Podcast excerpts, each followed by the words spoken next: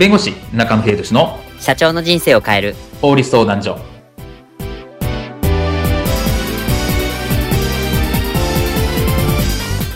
こんにちは弁護士の中野秀俊です。こんにちはアシスタントの堀内隆です。この番組は IT 専門の弁護士中野秀俊がこれはすぐに使える法律主に企業法務の知識を分かりやすくそしてちょっとコミカルにお伝えする番組です。よろしくお願いいたします。今回のテーマは法律的にどうなの？違約金条項っていくらでも設定できるのか？についてお話を伺いたいと思います。契約違反があった時違約金を請求するっていうシーンをまあちょくちょく見かけます。でもこの違約金ってまあどういう設定をすればよろしいでしょうか？違約金についてこういったシーンはありませんでしょうか？社長、おさぼり株式会社さんの件、先方は明らかに契約違反されましたね。今回は見過ごせないな私どもにも損害が出ていますからね。まあ10万円ですが。まったくまあ少額だけど10万円は道端に落ちてないからな確かに。きっちり取り返さないと今回はお給を据える意味で1000万円の違約金を請求するぞえ、いくらなんでもぼったくりじゃあ。いや契約書に書いてあるんだぜ違約金が発生しますってことをいや、あの、違約金ならまだしも、10万円に対して1000万円はさすがに。いやいや俺への慰謝料込みだからなきっちり請求しておいてくれあの、慰謝料の意味が違うような。は、はい、わかりました。あれ？社長、税務署からお手紙が来ていますよ。ぜ、ぜ、税務署？法人税が未納ですえ、社長、それはやばいんじゃ。今日は解散シュワッチこんな時だけウルトラ早いわ。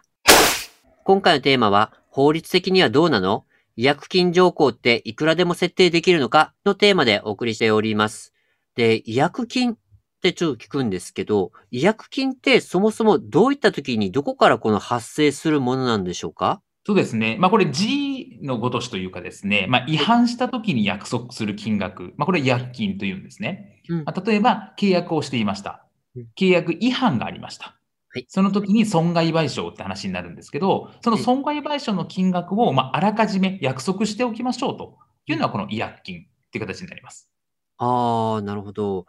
この違約金って、その、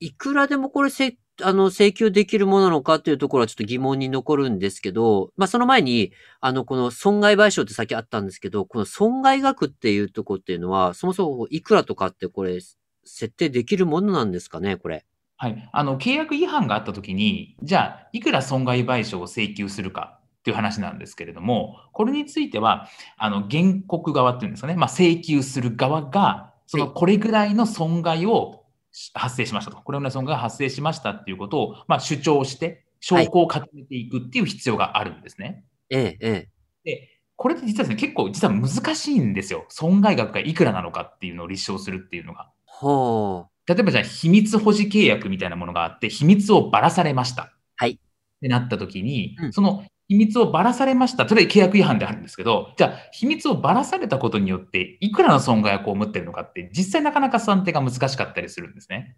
ああ、なるほど。で、そういう時のためにうん、あの、この違約金っていうのを定めておいて、契約違反があったら、じゃあ100万円払ってくださいっていうふうに書いておけば、そういう立証がなかったとしても、100万円が請求できるっていうのは、この違約金のまあ条項といった形になります。ああ、なるほど。まあ、あらかじめその、まあ、料金を設定することもできるというところで、その範囲内で請求できるというところがあるのと、例えば取引上で、そのなんかこう違約金が発生した場合っていうのは、なんかこう取引金額に対して、なんか、例えばコストも込みで、こうなんかこの金額っていう風な設定とかもできるものなんですかね？そうですね。あの、実際の損害賠償をするときについては、その損害賠償の金額っていうのは、実際損した金額とか、払ってしまった、原価がかかってる金額とか、はいそれで実際損害を被った金額を請求できるって形になるんですね。うんうんうんうん。で、まあ、それを加味して、まあ、違約金をの額っていうのを決めるっていうのはありかなと思いますね。なるほど。でも、とはいえ、この違約金の金額とかを、例えば、寸劇で言えば、まあ、10万円の損害金のところを1000万円請求するとかっておっしゃったんですけど、あれってそもそもできるものなんですか？あれって。はいまあ、先ほどの違約金っていうのを定めることができますと。で、違反があったらその金額を請求できますっていうふうに言ったんですけれども、まあ、それが例外的に無効になる場合があるんですね。無効にはい。例えばなんですけど、先ほど言ったようにすごく10万円の取引にもかかわらず1000万円とか1億とか、うん、まあ、100倍とか1000倍とか、そういった違約金は高すぎるというところで無効になる。はい、まあ、公序良俗っていうんですけど、公序良俗違反によって無効という形になる可能性が高いかなと思います。はあ。で、あとはですね、まあ、B2C 取引の場合なんですけど、はい。はい、えっ、ー、と、契約者が、えー、企業対個人ですね。の場合とかは、その消費者契約法っていうのがあったりするので、これもやっぱ高すぎる、取引額に応じて高すぎる、えー、契約、あ違約金ですね、うん、については無効になるっていうことがあるかなと思います。あね、あとはですね、その、えー、例えば会社と従業員の関係で、はい、会社から多分従業員に対してあらかじめなんかやらかして会社に損害を被った場合には、例えば100万円ねとか罰金ねとか1000万円ねみたいな、そういうのはあの労働基準法上禁止をされてます。ああ、そうなんですね。あらかじめ会社と従業員との契約で賠償額の予定というのは禁止をされているので、それが仮に定められたら無効になりますというところですね。じゃあ、あれですね、その従業員が何かやらかしたとしても、その賠償はこの金額請求するとかっていうことを、まあ、いわゆる労働契約といいますか、そういうのも変えてもダメということですね。あ、そうですね。無効になりますね。うん。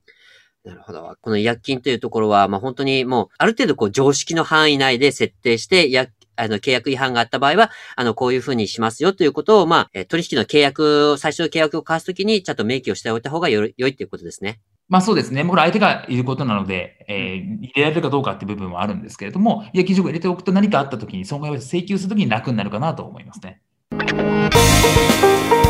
今回の弁護士中野秀俊の社長の人生を変える法律相談所はお役に立てていただけましたでしょうか？企業活動において気がつかないうちに違法になっていることやちょっとした法律の知識があれば一気に打開できるそんな法律のエッセンスをご紹介していきますのでこの番組をフォローいいねをお願いいたします。よろしくお願いいたします。ではまた次回をお楽しみに。ありがとうございました。ではまた